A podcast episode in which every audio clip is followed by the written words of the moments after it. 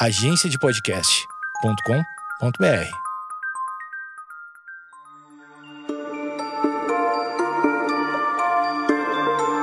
Oi, oi, oi, gente! Vamos voltando com mais um episódio de análise de filme. E hoje eu vou falar de um, de um queridinho de muitos, um clássico, Contato. Contato é um filme baseado no livro do Carl Sagan, então é muito conhecido, muito popular. E vocês estavam pedindo bastante, né? Eu vou confessar que eu tava devendo ver esse filme tem tempo, viu? E ler o livro também, que eu ainda não consegui ler, que demora mais. Mas ler vai ser, né, mais pra frente. Por isso o podcast é bom, porque ele dá um empurrãozinho extra para fazer essas coisas. Então vamos lá, vamos de contato logo depois da vinheta.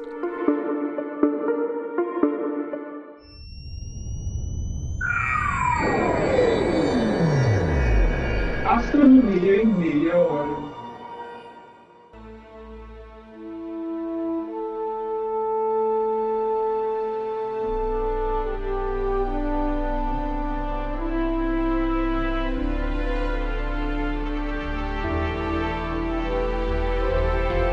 Vou começar dizendo que eu gostei muito do filme, mas achei assim um pouco romantizado a visão, né, de astrônoma, de astrônomo. Não sei, talvez outros colegas discordem de mim. Outra coisa é que eu ainda não li o livro, tá? Mas eu pesquisei quais são as diferenças fundamentais, então vou, vou tentar apontar isso também durante o episódio. O filme começa com a pequena Ellie, que é a personagem principal, mexendo em um rádio e procurando fazer contato. A gente já vê aí, né, potencial claro ela fica mudando a frequência e chamando, né, é, um código. O código que ela fala é CQW9GFO. O que significa? CQ é um código usado para operadores para chamar para conversar. Então, quando você sai falando CQ em frequências assim específicas, é como se você estivesse mandando aquele QTC no bate-papo da UOL. se você não entendeu a referência, é porque você deve ser muito novinho.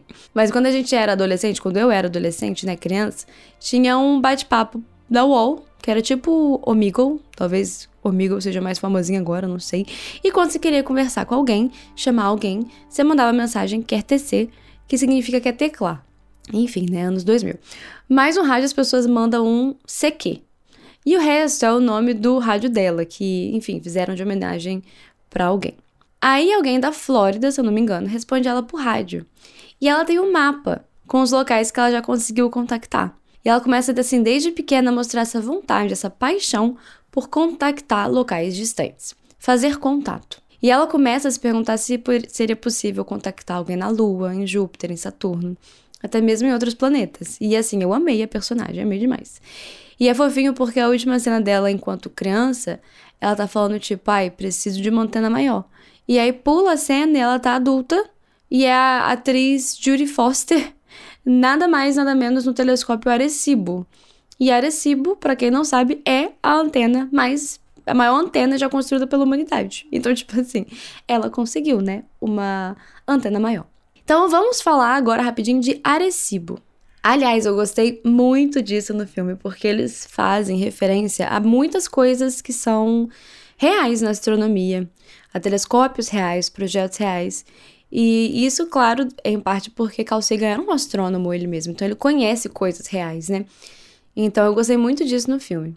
Mas o que é, ou o que foi, no caso, o telescópio Arecibo? O telescópio Arecibo fica em Porto Rico e era uma antena de mais de 300 metros de diâmetro. Sim, 300 metros de diâmetro. Então, o que eles mostram ali no filme é isso mesmo, é uma antena gigante. Como eles fizeram para criar? É, porque isso é um desafio assim de engenharia, né? 300 metros. Como que você cria um suporte para uma antena dessa? É pesado demais.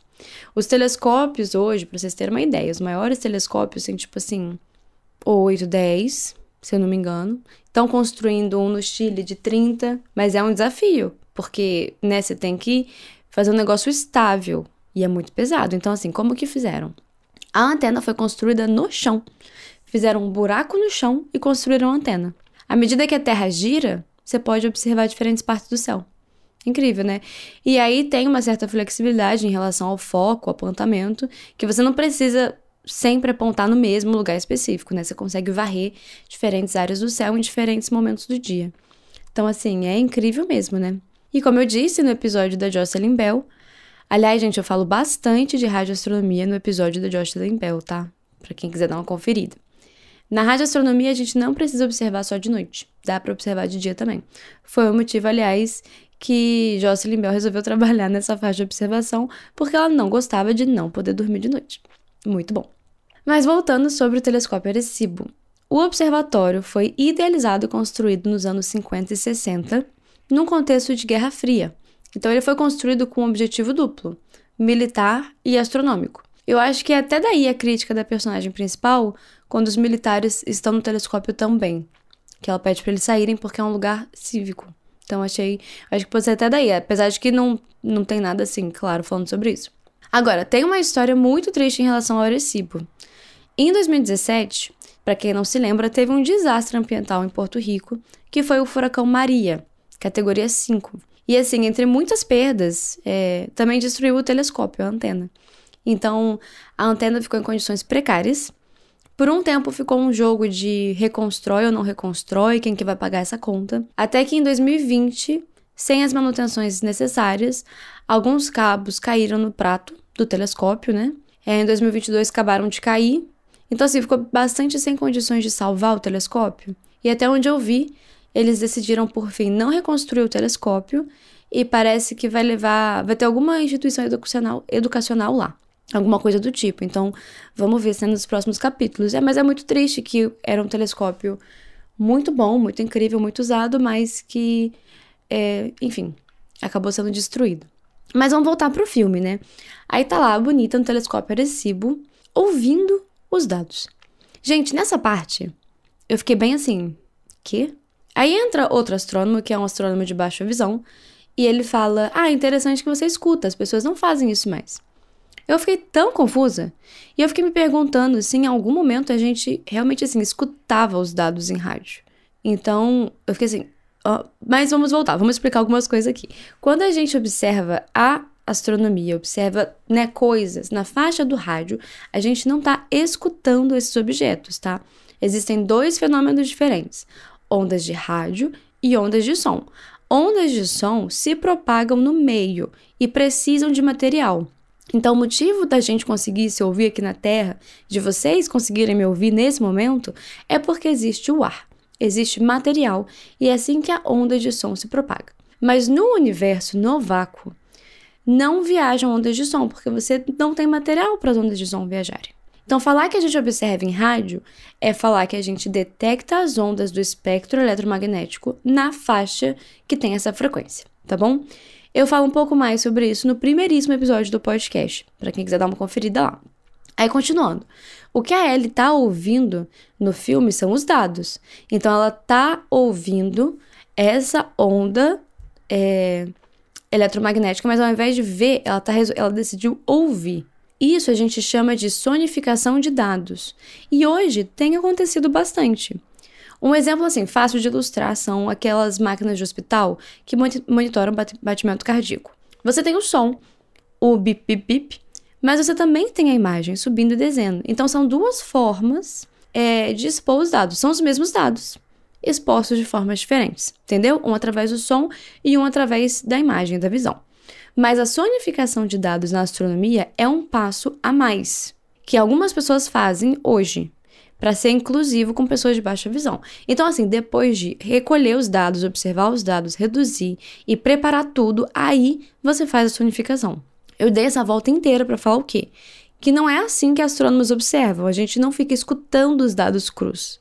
Não faz nem sentido, sabe?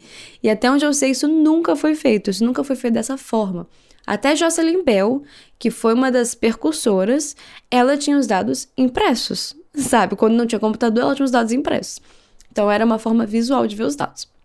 Mas enfim, só para deixar isso claro, continuando, quando ela é apresentada para o restante da equipe, ela fala que ela está procurando o pequeno homem verde, parte do programa do SET. Referência claríssima de Jocelyn Bell aqui, quando ela descobriu pulsares. De novo, volta lá no episódio que eu falo sobre isso, sobre essa descoberta, o que, que foi o Pequeno Homem Verde, tudo isso, que senão o episódio de hoje vai ser de novo sobre isso. Mas o que é o SET, afinal? A sigla SET significa Busca por Vida Extraterrestre Inteligente, em inglês, claro. É um projeto sério que procura sinais que podem ser de vida inteligente em algum lugar do universo. Mas isso é feito de forma séria que siga o método científico, viu, gente? Não é ficar, tipo, ai, procurando OVNI no quintal. Então, tipo assim, se encontram algum sinal que for que possa parecer ser vida inteligente, eles precisam conseguir descartar qualquer outra possibilidade mais simples. E vale ressaltar que a busca por vida fora da Terra, no meio profissional, é geralmente por vida não inteligente, viu, gente? Por vida microscópica. Porque existe uma probabilidade maior de mais locais terem vida microscópica básica que vida desenvolvida inteligente que a gente possa entender. Eu falo tudo isso em um dos primeiros episódios do podcast.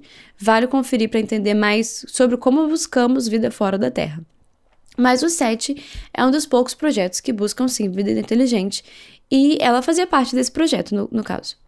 Agora, eu tô aqui falando da busca por vida inteligente. Alguns de vocês devem saber o caso do Oumuamua. E eu vou fazer um, uma pequena, assim, um desvio na rota para falar sobre isso. Para quem não sabe, vamos explicar. O Oumuamua é um objeto pequeno que foi descoberto em 2017 por Robert Verick usando telescópios no Havaí. Esse objeto a gente entende que é um objeto interestelar, ou seja, ele orbitava outra estrela, que não o Sol, e por algum motivo veio dar uma voltinha aqui e parou aqui. A gente sabe disso a partir do cálculo da rota do objeto e tudo mais, tá bom? Agora, tem um cara de Harvard chamado Avi Loeb que empurrou a teoria de que seria uma nave espacial. Sim, seria um sinal de vida inteligente. Aí o pessoal fica, ah, mas ele é de Harvard, com certeza é verdade. Mas, gente, não é. Essa não é a explicação mais provável. E ele, coincidentemente, lançou um livro sobre isso. E ficou dando carteirada falando que ele é de Harvard. Isso tudo para empurrar o livro dele e lucrar em cima disso. Então, assim, né? Vamos lembrar que nem todo mundo é ético. E além disso, é um cara assim, super snob mal educado, viu? Mas voltando, tem um vídeo do AstroTubers muito bom que eles explicam por que essa teoria não é a mais provável. Existem outras explicações melhores, muito mais prováveis, que eu vou colocar lá no grupo do Telegram para vocês virem. Mas fica o aviso, viu, gente? Cuidado com gente que fica dando carteirada para ter credencial. Tem que ter argumento, tá bom? E para quem não sabe, eu tenho um grupo no Telegram, se você não faz parte, corre lá. É só procurar Astronomia em Meia Hora. É, o grupo eu sempre coloco algumas coisas dos episódios, algum conteúdo a mais. É também uma forma das pessoas falarem, né, o que estão achando do, dos episódios, mandarem pergunta e tudo mais, tá bom? Fiquem tranquilos, é um grupo sem spam, tá chegando perto de 800 pessoas, o que é super incrível. E é uma forma de a gente conversar mais.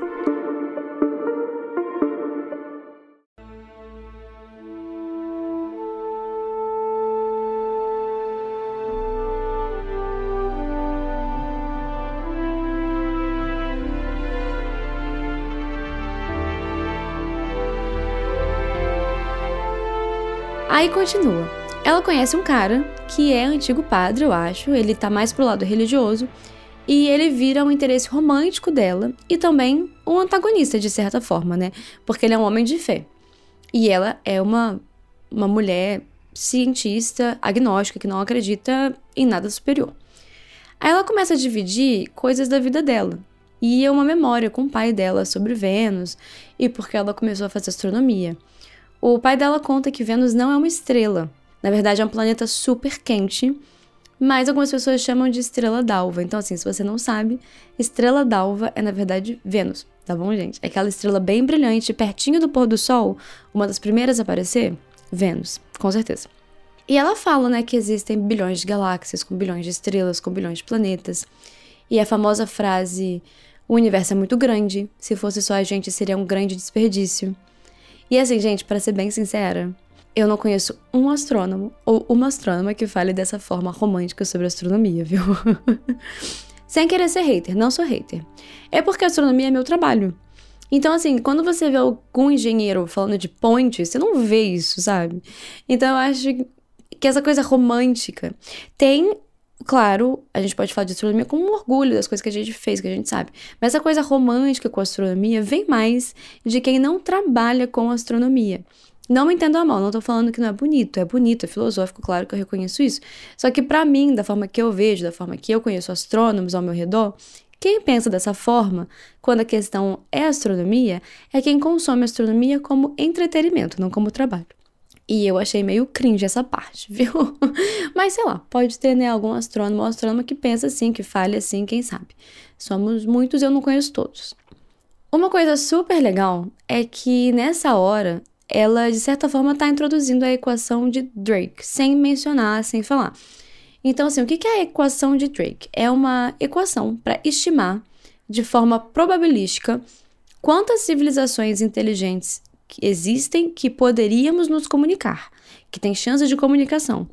Porque assim, o universo é muito grande, né?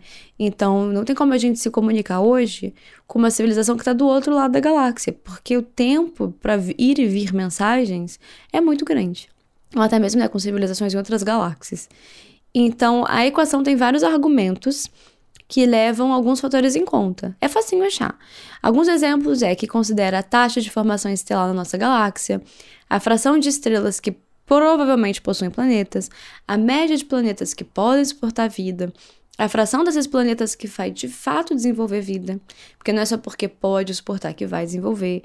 Então, assim, por aí vai, sabe? Tem vários argumentos para calcular essa probabilidade. E assim, o valor pode variar dependendo das hipóteses que a pessoa faz. Mas sendo hipóteses, claro, com fundamento científico, sabe? Não é na base do chute. Eu queria só fazer um comentário nessa parte, porque eu achei que o filme apresentou bem a barra que é sair com o cientista, viu? Quando ela vai embora, deixa ele sozinha, tendo que trabalhar 10 e meia da noite, achei preciso. Sair com o astrônomo não é fácil, gente, ainda mais com observador. Não tem feriado em telescópio, não, viu? Todo dia é dia.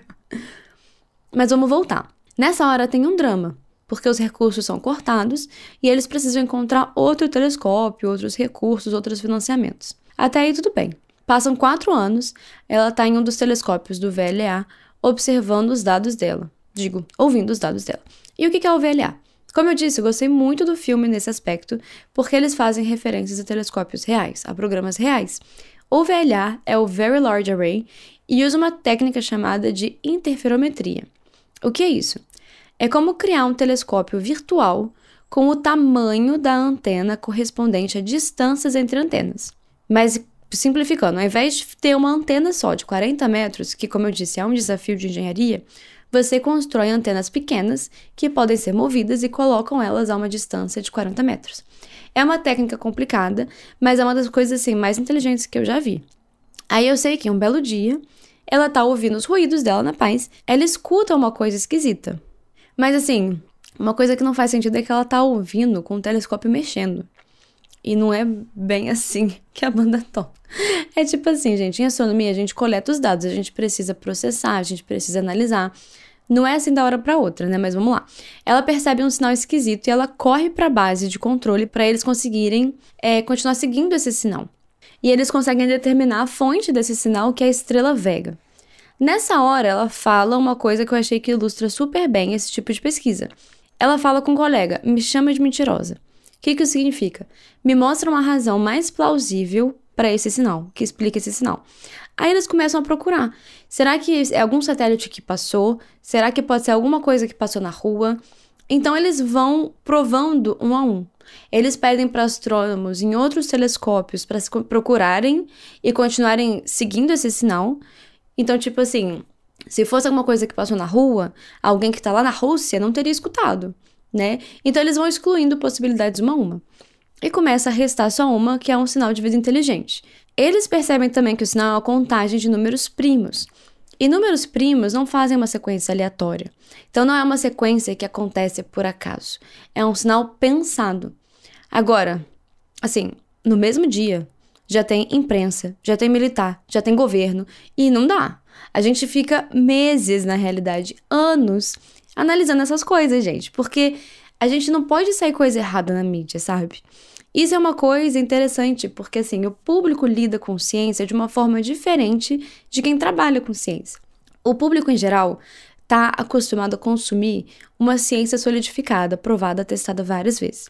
Então parece uma coisa super simples. Mas quando a gente está construindo ciência, não é assim. É preciso testar várias vezes, passar por várias pessoas, testar diferentes cenários, e não é uma coisa que acontece do dia para noite, sabe? E às vezes as novas descobertas são provadas erradas. Então, descobrem explicações assim mais simples. Então, geralmente, descobertas são anunciadas depois de muito tempo, de vários testes, de várias discussões, para ter certeza que não é um falso positivo, que não é um sinal errado, enfim. Não é assim no mesmo dia. Imagina só esse escarcel todo e, sei lá, depois descobrem que foi o micro-ondas do vizinho causando esse falso positivo.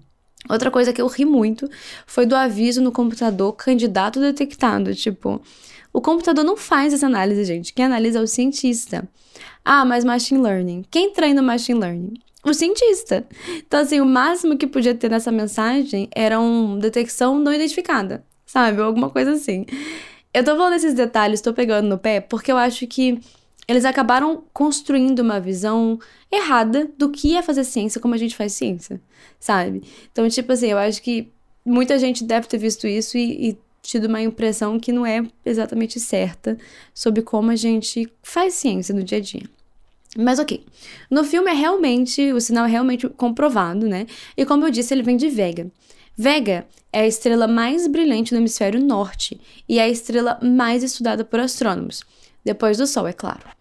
Ela é uma estrela do tipo espectral A, ou seja, ela é massiva e muito quente, o que também significa que ela vive por menos tempo. Ela viveu cerca de um décimo da vida do Sol, ou seja, uns 400 milhões de anos, e ela deve viver mais uns 400 milhões de anos. Ela tem cerca de duas vezes a massa do Sol e está aproximadamente a 26 anos-luz de distância. No aspecto civilização inteligente, Vega não é exatamente uma forte candidata, porque como ela vive, viveu pouco tempo, uma civilização inteligente não teria tanto tempo assim para desenvolver, sabe? Até mesmo assim, a formação planetária leva tempo, o resfriamento do planeta, tudo mais. Essas coisas levam muito tempo. Então, estrelas muito massivas geralmente não são candidatas assim fortes é, para astronomia hoje, tá? Não tô falando que, sei lá, que não tem, com certeza não tem. Mas quando a gente tá falando de astronomia profissional, geralmente a gente foca em estrelas mais do tipo solar ou até menores que o Sol, porque aí teve mais tempo para uma civilização desenvolver. Só uma questão de probabilidade. Depois de confirmado o sinal, começa uma confusão. As pessoas começam a ocupar os espaços do telescópio, o que não faz sentido nenhum, porque o ruído iria atrapalhar as observações. Tiveram diferentes formas de encarar esse contato, né? Algumas pessoas queriam ir para Vega, outras queriam parar o contato imediatamente. Criou-se assim toda uma questão religiosa enfim, eu não sei nem o que pensar qual seria a reação humana diante de um contato com civilização inteligente confirmado, porque assim, é uma coisa que a gente nunca viveu, então é realmente. Não tem como saber, né? Eu acho que foi uma boa ilustração das coisas que podem acontecer. E eu acho que esse, esse tipo de reação pode realmente acontecer. Eu acho que assim, o filme faz um bom serviço mostrando que cientista não fica segurando informação, sabe? Tipo assim, foi confirmado o sinal, ela já saiu falando para todo mundo, tava todo mundo sabendo, ela já falou com outros observatórios. O governo americano não, o, o, governo norte-americano fica tentando não divulgar informações e a ele mesmo fala tipo, eu não acho que essa mensagem era só para os Estados Unidos, entendeu? Então, tipo assim, eu achei muito bom, achei bom para ilustrar isso, para as pessoas pararem de achar que tem conspiração, enfim, para segurar a informação. Eles continuam avaliando aquele primeiro sinal e eles descobrem é, outras dimensões desse sinal, incluindo um vídeo do Hitler nas Olimpíadas de 1936, que foi a primeira transmissão que saiu do planeta Terra. Então imagina assim, essa transmissão, 1936, ela saiu da Terra, foi para todas as direções. E ela continuou se propagando no universo. Tipo assim, continuou se propagando para sempre, né? E ela chegou em Vega 26 anos depois disso. Entendeu? Assim que eles têm essa transmissão. E o que acontece? O pessoal de Vega manda esse sinal de volta, incluindo essa transmissão. Que é uma forma de falar: ó, a gente viu isso aí. A gente ouviu isso aí.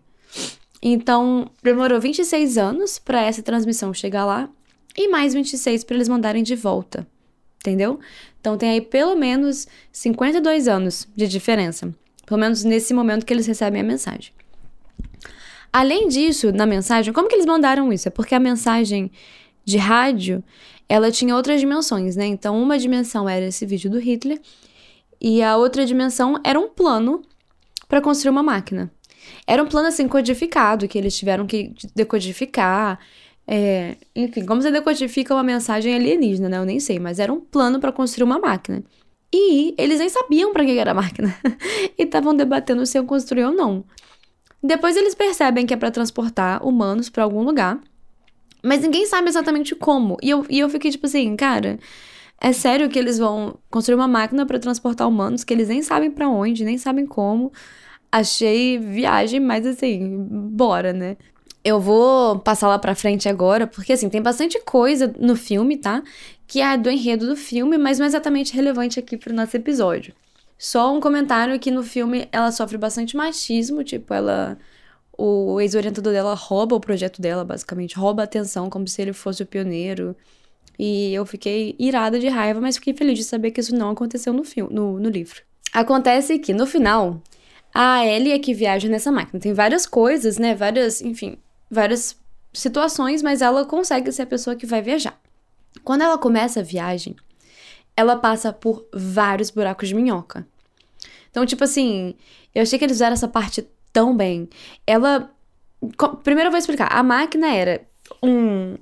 Três círculos no filme que ficavam rodando, criava uma espécie de energia e ela era solta em cima desses três círculos gigantes e ela passaria pelo meio e ninguém sabe o que ia acontecer daí. Basicamente é isso, ninguém sabe. Então no filme eles soltam ela nesses três círculos e ela passa para outra dimensão, ela começa a viajar em buracos de minhoca. Eu achei que eles fizeram isso super bem. Aí quando ela, ela viaja, né, para um buraco de minhoca, vários, aliás, ela vê o centro da galáxia, ela vê um monte de coisa. Aí ela chega em uma praia alienígena e ela conversa com um alienígena que tá. É uma simulação, na verdade, que parece com o pai dela. Eles até falam, tipo, que eles fizeram isso para ser mais fácil de conversar, de se comunicar. E, enfim. E aí ela volta.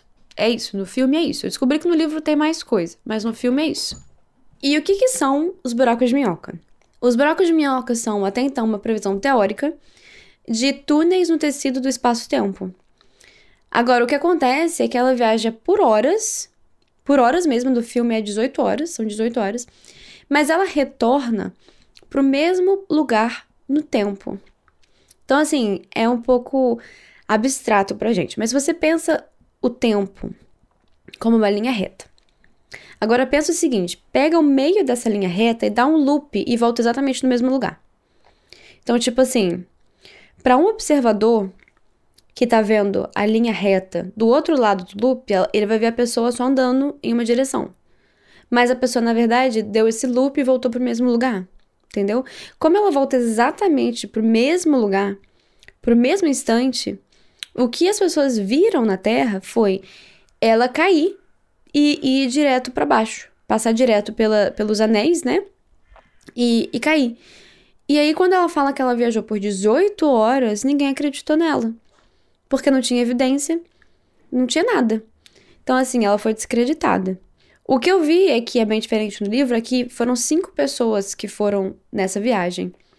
E, e quando pessoa, as pessoas voltam, né, o depoimento de cinco, não, não teve essa dúvida, não teve essa descredibilização, sabe? Mas não é o que acontece no filme.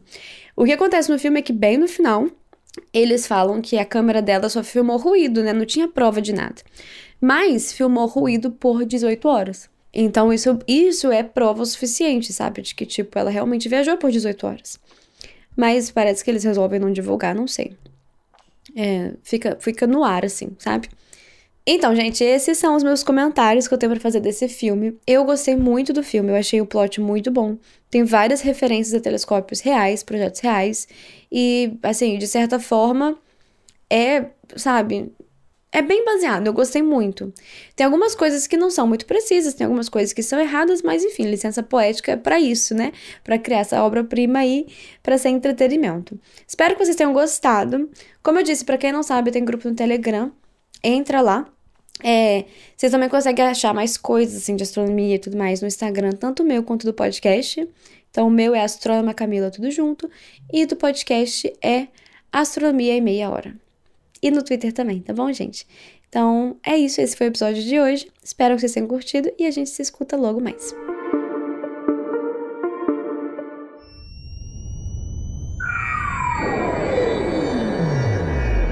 Astronomia em meia hora.